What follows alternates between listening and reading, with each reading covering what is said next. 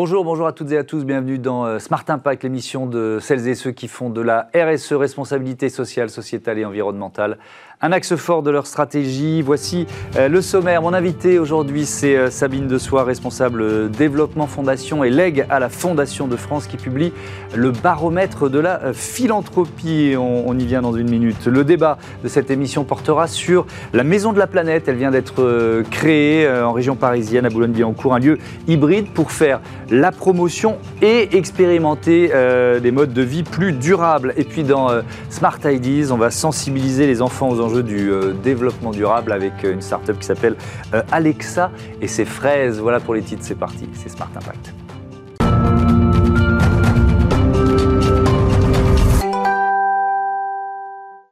Bonjour Sabine de Soir, bienvenue. Bonjour. Vous êtes euh, donc responsable développement Fondation et Leg à la Fondation de France. On va évidemment euh, parler longuement de ce baromètre de la philanthropie Mhm. que vous euh, publiez comme chaque année. Mais d'abord, on va rappeler ce qu'est la, la- la Fondation de France. C'est quoi le premier réseau de philanthropie dans notre pays? Oui, on, on peut, on, on revendique un peu cette, cette place. Le premier des réseaux de philanthropie, parce que la Fondation de France, depuis 50 ans, permet de promouvoir la générosité des Français et donc à plusieurs métiers, mais notamment collecte au bénéfice de l'intérêt général, accueil des fondations abritées. Et ensemble, nous finançons 11 000 projets par an euh, portés par des associations. Donc ça fait de nous le plus gros, euh, le plus gros bailleur privé de l'intérêt général. Mmh.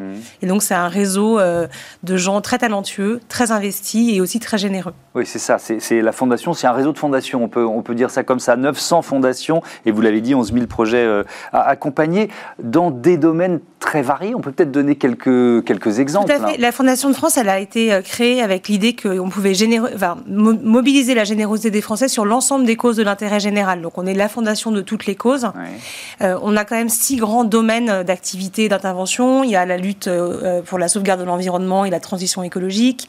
On s'investit dans l'éducation, la santé et la recherche médicale, euh, et aussi contre toutes les précarités, les solitudes, le grand âge ou encore euh, les personnes en situation de handicap. Ouais. Est-ce que justement les, les actions pour euh, préserver le, le climat, la biodiversité, est-ce que vous les voyez prendre de plus en plus d'importance au fil des ans? Alors oui, surtout depuis le Covid. Euh, avant, c'était encore le parent pauvre euh, de, la, de la générosité. Ah oui, alors j'aurais Euh, imaginé que c'était quand même ça, Non, ça datait de alors, 5 ou 6 ans. Il y a eu un petit mouvement il y a 5 ou 6 ans, Ouais. mais c'est vrai qu'il y a eu un énorme, une énorme évolution il y a à peu près 2 ans, vraiment au moment du Covid, où il y a eu vraiment une prise de conscience. Mhm.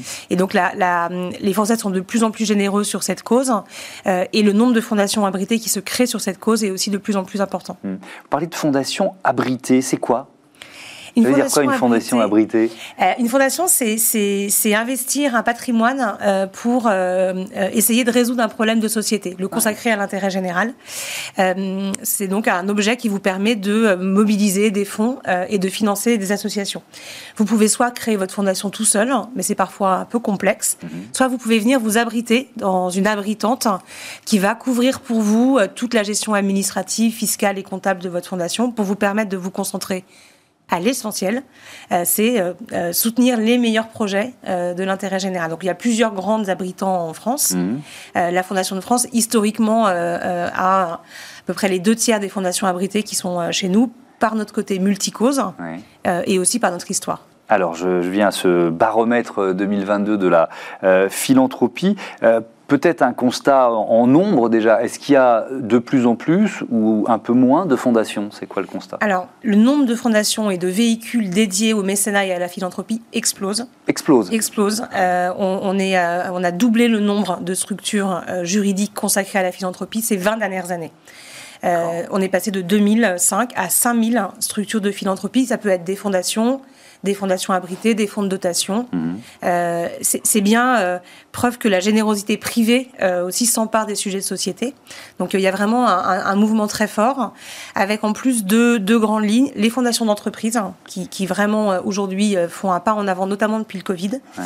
et les fondations de famille hein, qui s'investissent dans un projet ensemble. Alors justement, on va, on va détailler ça. Fondation euh, d'entreprise. Euh, vous dites que ça s'est accéléré. Pourquoi? Parce qu'il y a peut-être des entreprises de, de plus petites petite ou de taille intermédiaire qui se sont engagées pendant cette crise Covid et qui veulent pérenniser leur engagement Est-ce que c'est ça Les entreprises, pour moi, il y a vraiment eu euh, deux mouvements. Il y a eu l'engagement pendant le Covid des TPE, PME qui se sont mobilisés dans l'Alliance Tous Unis contre le virus euh, et qui ont vu l'impact de leur engagement auprès de leurs parties prenantes, de leurs collaborateurs et qui faisaient déjà un peu de mécénat, mais qui se sont poser la question de comment pérenniser l'engagement et comment en faire un mm. projet collectif qui permet aussi d'incarner les valeurs de l'entreprise.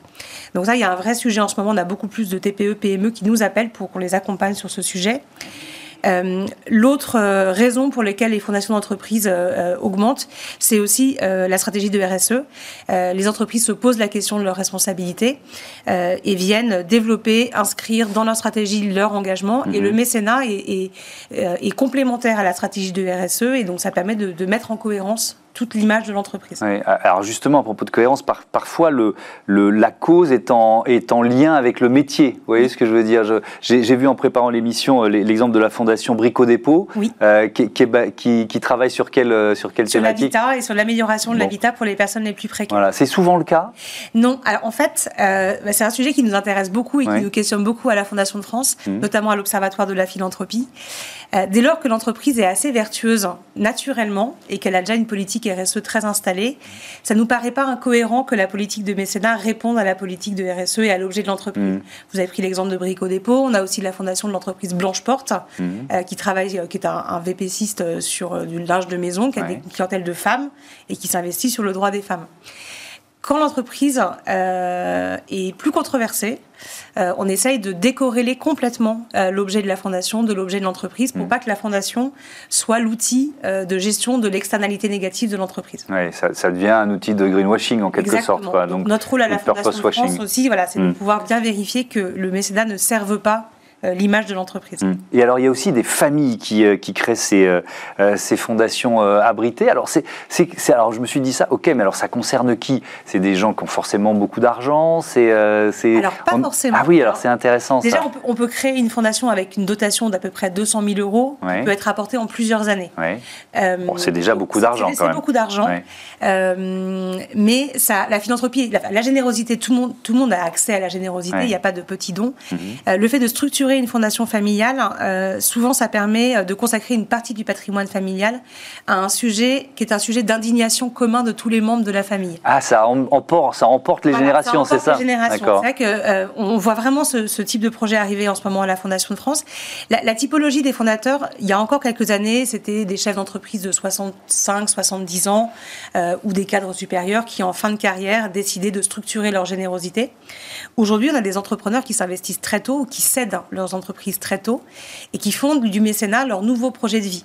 Et donc, on, travaille beaucoup avec les conjoints, les enfants, parfois sur plusieurs générations, et on les fait travailler sur quelle est votre indignation commune euh, et comment, quel impact vous voulez avoir euh, pour l'intérêt général dans les 5, 10, 15, 20 prochaines années. Donc, vous, vous, accompagnez ceux qui veulent créer une fondation, hein, si, on, si on veut bien comprendre, parce qu'on peut faire des erreurs? Ah oui, on peut faire des erreurs. Euh, on peut faire des erreurs dans, par exemple, le choix de la cause. Euh, il arrive qu'on soit indigné par, par un sujet mmh. et qu'on se rende compte, une fois que la fondation existe, qu'en fait, il n'y a pas beaucoup d'acteurs associatifs à financer. Euh, et donc, euh, on est un peu perdu. Mmh. On, a du mal aussi parfois à choisir le bon acteur associatif, celui qui a le plus d'impact. on peut aussi faire des erreurs, notamment dans les fondations d'entreprise, sur le mode de gouvernance des fondations.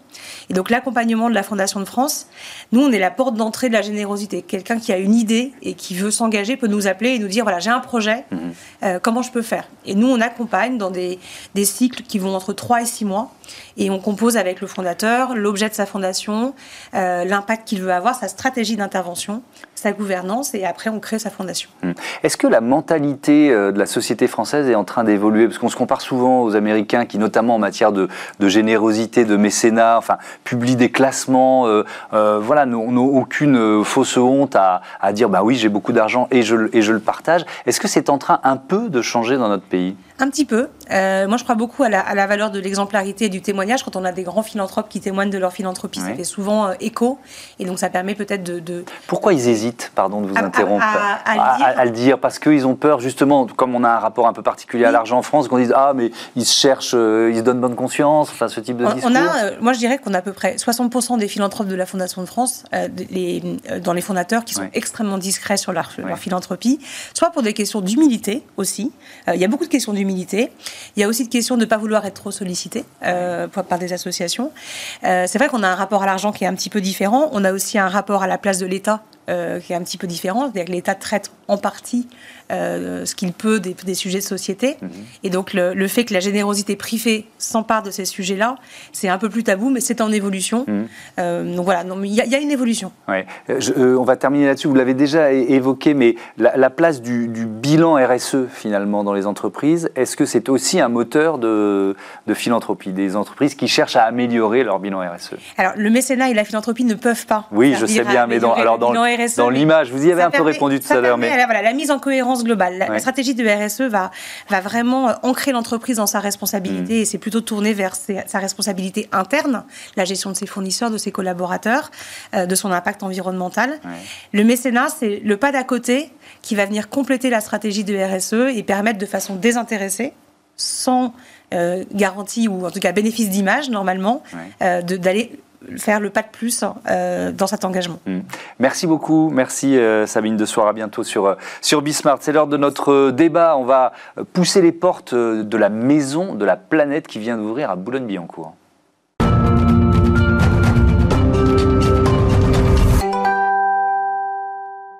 On découvre donc la euh, Maison de la Planète avec Viviane euh, Chaumeton. Bonjour, vous êtes directrice adjointe de cette Maison de la Planète. Euh, à vos côtés, Stéphane Le Diraison, bonjour. le skipper du 60 pieds IMOCA Time for Oceans et parrain de cette maison, ce, lieu unique qui vient d'ouvrir ses portes, 1er mars dernier, à Boulogne-Billancourt, région parisienne. C'est quoi l'ambition, la mission de ce lieu? Alors oui, effectivement, et on a ouvert les portes le 1er mars, mmh. inauguré le 26. Mmh. Et donc, euh, la Maison de la Planète, c'est un nouvel écolieu euh, municipal dédié à la transition écologique pour réduire de manière concrète son impact en milieu urbain dense euh, sur le climat. Voilà. Donc l'idée, c'est quoi? C'est de, de montrer, partager, expérimenter euh, des comportements, des bonnes pratiques Donner des clés, euh, accompagner les citoyens de manière concrète à réduire leur impact. Donc euh, on, donne des clés, on expérimente, on met en place des, choses, on valorise notamment des initiatives citoyennes, on crée aussi voilà, des viviers d'associations. Mmh. voilà, donc on est vraiment un lieu, un accélérateur de projets en ce sens, pour réussir notre transition écologique. Évidemment. Stéphane le dit raison, vous êtes l'un des parrains, hein. vous êtes plusieurs à parrainer euh, le, le, projet. Qu'est-ce qui vous a séduit? Bah, tout l'ensemble du projet. Moi, j'aime bien l'ancrage euh, territorial, local, parce que de toute façon, bah, cette transition vers le développement durable, on en parle beaucoup, mais il faut la faire concrètement, mmh. il faut la faire sur le terrain. Donc cet ancrage, il permet de s'adresser directement aux écoles, aux habitants, aux entreprises, d'accueillir les associations. Donc c'est quelque chose d'extrêmement euh, concret.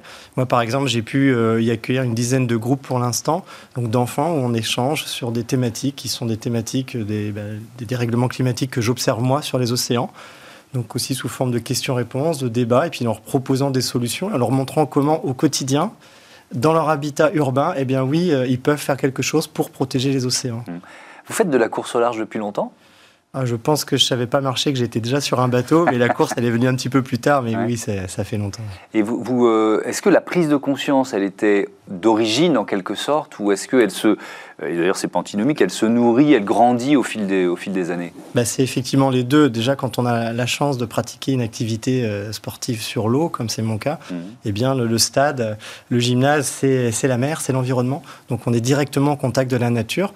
Et euh, ben, malheureusement, j'ai envie de dire, j'ai pu voir son évolution euh, négative depuis, euh, depuis que je suis adolescent. Donc ça, ça commence par des altérations sur la faune, la flore, et puis aussi on observe des dérèglements climatiques. Et puis au fur et à mesure de mes navigations, ben, j'ai rencontré des, des, problèmes croissants, témoignages par exemple du réchauffement avec la fonte des glaces mm. autour de l'Antarctique.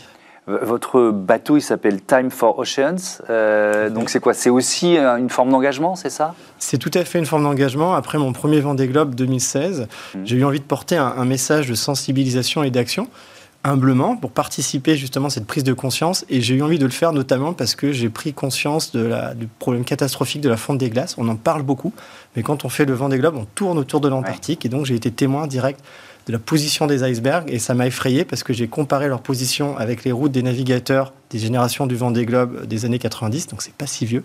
Et on n'est plus capable d'emprunter ces routes parce qu'on traverserait des champs de glace liés au fractionnement de la banquise. Donc je me suis dit, c'est quand même incroyable en 20 ans, 25 ans, il y a un impact qu'on sait voir, qu'on sait visualiser, qu'on sait mesurer. Donc, euh, bah, je dois prendre ma part et je dois agir concrètement, et ça passe aussi par la sensibilisation. cette sensibilisation qui est euh, possible, notamment avec euh, la, Maison de la Planète. Faites-nous un peu visiter, en quelque sorte. On y trouve, alors j'ai vu ça, un atelier de, de co-réparation de vélos. ça marche comment? Quels services sont proposés?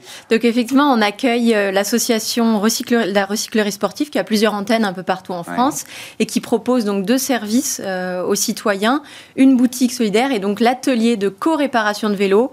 On vient le vendredi après-midi, le samedi après-midi. même si on n'est pas très bricoleur comme moi, même si on n'est pas très bricoleur, euh, qu'on soit un senior, un enfant, mmh. débrouillard, pas débrouillard, on vient et on apprend. Mmh. Euh, moi-même, j'ai appris à, réparer mes freins, donc, euh, donc on se sent vraiment autonome et, et, mmh. indépendant après. voilà, donc on crée une certaine récurrence. On a maintenant un public qui vient régulièrement. Euh, une recyclerie sportive, c'est on y trouve quoi dans une recyclerie sportive? Alors c'est une boutique donc d'équipements sportifs. Mmh. Euh, on pourrait vendre d'autres choses. Il y a des ressourceries euh, type Emmaüs qui vendent de tout. Nous on a choisi la thématique du sport avec la recyclerie sportive et ce sont des équipements de seconde main, donc ils sont issus de dons de particuliers ou mmh. alors des invendus de grandes marques comme un partenariat avec Decathlon. Voilà. Alors il y a donc, notamment ces, ateliers, et vous l'avez évoqué, Stéphane le, dit raison, avec, euh, avec des élèves de la ville, c'est ça, hein, qui, qui, viennent. Et, D'abord, est-ce que vous avez été surpris? Comment ça se passe avec eux? Est-ce qu'ils ont déjà euh, cette conscience environnementale? Ça doit dépendre de leur âge. Mmh. Et, et, puis, euh, qu'est-ce qu'ils en font après? Vous voyez ce que je veux dire? Alors, la conscience, oui, moi je suis absolument euh, convaincu que ça a beaucoup évolué ces dernières années. Donc, on voit des enfants qui sont pour la plupart, pas tous, mais globalement euh, sensibilisés à, ces actions qui ont déjà le réflexe du tri, d'éteindre de, de, la lumière, des choses toutes simples, mais qu'on ne faisait pas forcément il y a quelques années. Et euh, comment dire, avec, euh, avec ces enfants, bah, concrètement, je pense qu'ils euh, ils prennent conscience qu'ils ont une mission. Oui, c'est ça, c'est ce que j'allais vous dire. Ensuite, ils vont en parler aux parents, ils vont en parler aux autres. Moi, en tout cas, c'est ce que j'essaye de faire dans les groupes, de les sensibiliser à, leur rôle individuel, mais aussi euh, collectif, c'est-à-dire d'aller parler à, leurs parents, leurs grands-parents, leurs professeurs et pousser, parce que c'est eux, la jeune génération, qui, qui va continuer à qui va récupérer la planète dans l'état où on va leur laisser. Mhm. Et donc, ils ont un rôle à jouer aussi pour qu'on leur transmette le, mieux possible. Euh, Viviane Chomton, euh, l'idée, c'est de faire la promotion du, euh, du low-tech, notamment, j'imagine, auprès des, alors des citoyens de la ville, mais aussi auprès des, des entreprises. Il y a un côté village, village des solutions dans cette maison de la planète hein? Oui, on tente d'expérimenter des choses. Donc, mhm. avec l'association du low-tech lab Boulogne-Billancourt Grand Paris qui a été créée, le but, c'est de créer des innovations durables qui puissent être mises en place en ville, donc notamment avec Corentin de Châtel-Perron, qui est un des parrains du low-tech, euh, qui, est, qui, est un grand aventurier qui traverse un peu le monde mhm. à la recherche de low-tech. Et on expérimente des solutions mises en place, par exemple, une marmite norvégienne pour finir de faire cuire euh, ses légumes. C'est quoi une marmite norvégienne Donc, c'est un, cube, tout simplement, avec mhm. un matériau isolant issu de la récupération, ça peut être de la laine ou autre. Et vous faites cuire vos légumes un petit peu sur le feu, et après, vous finissez de faire cuire dedans. Ça va garder la, la température et la chaleur toute la journée. Vous partez au travail, vous revenez, c'est cuit. Voilà, sans utiliser euh, d'électricité ou de gaz. Euh, mm. Voilà, donc c'est une des solutions qu'on expérimente. économie euh, d'énergie et économie aussi financière, ce qui n'est pas neutre, c'est le cas de le dire en ce moment. Est-ce qu'il y a des startups, vous l'avez un tout petit peu évoqué, mais est-ce qu'il y a des startups qui viennent qui peuvent venir un peu expérimenter, partager leurs idées ou même travailler dans, dans, dans ce lieu? Alors, les low-tech veulent faire des ponts avec euh, les entreprises locales, que ce soit des start-up ou autres, qui veulent expérimenter ce genre d'initiative. Et le but, c'est vraiment de développer un, club entreprise qui mhm. permette, un, de développer ces actions qu'on puisse mettre en œuvre sur la ville ou à d'autres endroits, et, euh, et deux, euh, participer au déploiement d'autres actions concrètes pour la ville. Mhm. Stéphane le dit raison, vous, vous, travaillez, il y a des sponsors sur un bateau, hein, en général. si on part au large, c'est qu'on a trouvé des gens pour vous aider. Donc, il y a des entreprises qui vous accompagnent. Elles sont pas, elles sont pas forcément time for a chance, elles apparaissent pas directement. Euh, on peut les citer parce que c'est un engagement. Et puis surtout, qu'est-ce que vous faites avec elles? Bah, Avec ces entreprises, en fait, c'est un accompagnement d'une stratégie euh, RSE et donc d'une évolution de, de, la façon de fonctionner au sein de ces entreprises parce que, bah, évidemment, on sait tous vers quoi il faut aller, diminution de, des émissions de gaz carbonique, par exemple. Mhm. Et c'est pas facile à faire, surtout dans une économie globalisée avec beaucoup de concurrence internationale où tout le monde n'est pas euh, comment dire, concerné de la même façon. Donc il y a tout un travail à faire qui nécessite la, comment dirais-je l'adhésion des collaborateurs, mais aussi des clients, des fournisseurs. Mhm. Donc c'est pas si simple. Et donc euh, mon projet c'est un outil pour ces entreprises, un, outil de communication fédérateur, d'adhésion, pour justement euh, créer cette dynamique et mhm ils permettent d'aller euh, le plus vite possible parce qu'il y a urgence évidemment pour faire évoluer euh, les choses. Alors il y a déjà des entreprises partenaires, vous êtes en train de les chercher, vous en êtes où? Alors on est dans une transition, c'est pour ça que je ne vais pas les, citer par prudence, euh, mais sur ce premier... Vous êtes entre deux Voilà exactement. En fait, il y avait un... Ça c'est la vie de skipper ça hein. Exactement, on fonctionne par projet. Donc là la campagne du Vendée Globe s'est achevée par la Transat Jacques Vabre 2021. Mhm. Et donc là c'est le lancement d'un nouveau projet avec la construction d'un bateau éco-conçu, c'est-à-dire qui implique des fibres naturelles la résine biosourcée, et qui va illustrer justement cette mhm. possibilité de diminuer l'impact environnemental. Est-ce que c'est plus facile, parce que c'est aussi un métier compliqué euh, de, voilà, aventurier, euh, skipper au large, euh, de convaincre les, partenaires, est-ce que c'est plus facile de les convaincre quand on, quand on a maintenant cette dimension-là? Vous voyez ce que je veux dire? Que vous, vous emportez cet engagement environnemental, sociétal avec vous? Alors euh, c'est un travail qui est plus exigeant, exigeant pardon, en vérité parce qu'il faut euh, bah, bien cibler des entreprises qui ont une vraie stratégie Et, euh, et, et, que ça peut donc accompagner à des, une politique interne. Donc euh, c'est en vérité plus exigeant en termes de, de, recherche, de contact, mais c'est aussi plus, euh, plus vrai, plus fort. Mm. Euh, et, en ce qui me concerne, je, je changerai pour rien au monde parce que je trouve ça vraiment valorisant d'accompagner ces démarches. je reviens à cette, cette maison de la planète. elle a été conçue comment? Parce que si on, vous voyez ce que je veux dire, on, récupère un terrain dans, dans, une ville, on se dit bon, on va faire une maison pour de la planète pour que toutes les bonnes initiatives soient partagées. Ok, mais alors il est conçu comment ce lieu? Alors ça a été un, lieu qui a été créé à l'initiative de, Pierre-Christophe Baguet, donc le maire lors de son dernier mandat. Euh, c'est une ancienne école en fait, c'est l'école du Forum qui euh, malheureusement euh, avait des classes en moins. Il a fallu retrouver une utilisation à ce lieu et donc le maire a eu l'idée de transformer cet équipement municipal en un lieu dédié à la transition écologique. Voilà. Et donc ça veut dire quoi? C'est parce que par exemple il y a un des enjeux de nos villes c'est les enjeux de la, euh, de la hausse des températures, de, chercher des, lieux de fraîcheur. Ça a été pensé comme ça aussi Ça a été pensé comme ça. On a euh, donc l'ancienne cour d'école qui a été réaménagée euh, pour faire préfiguration un peu au projet des cours Oasis qu'on peut retrouver dans certaines écoles aujourd'hui, qui créent des îlots de fraîcheur. Donc on a rajouté un certain nombre de végétaux. On a conservé les, arbres qui étaient déjà plantés. On en a planté une dizaine d'autres. Donc le but, c'est vraiment créer cet îlot de fraîcheur. Mhm. Et en plus, on a un guichet unique qui permet de valoriser toutes les, aides environnementales pour réduire son impact énergétique à la maison. Donc ça, c'est un, projet pour les mmh. citoyens. Euh, en, 20 secondes, le prochain, la prochaine course, vous savez déjà Ou alors c'est encore un peu en suspens? Non, ce sera la Transat Jacques Vabre 2023. Alors ça met un petit peu de temps parce que justement, il y a la, la conception et la construction d'un bateau vertueux. Et je veux me donner le temps de le faire bien pour arriver avec un démonstrateur et montrer que oui, on peut diminuer son impact environnemental. Merci beaucoup. Merci, à, tous les deux d'être venus euh, nous présenter cette maison de la planète à, à, Boulogne. Bon vent, euh, c'est le cas de le dire pour un, pour un marin. Allez, on passe à Smart Ideas tout de suite. Une start-up à l'honneur comme tous les jours.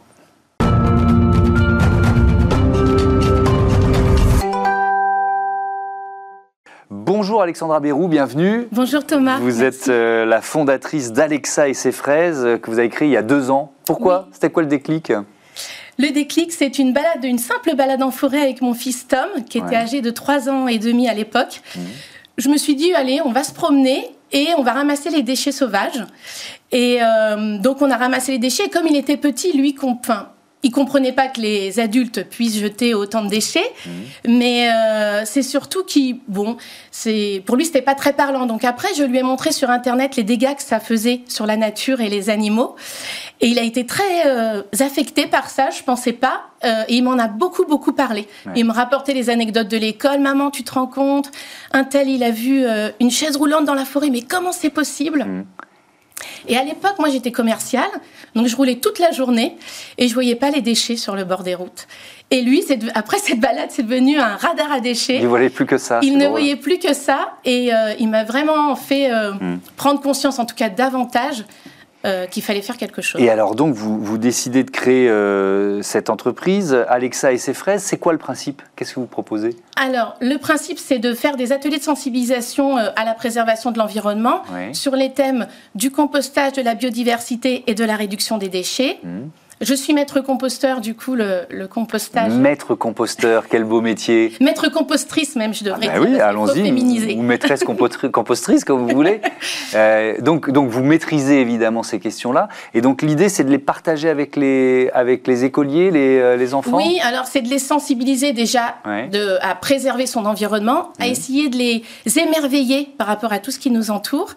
Et puis aussi. Euh, qu'ils communiquent autour d'eux, euh, auprès de leur famille, les bons gestes à avoir, euh, faire attention, enfin voilà, préserver l'eau aussi, euh, l'énergie.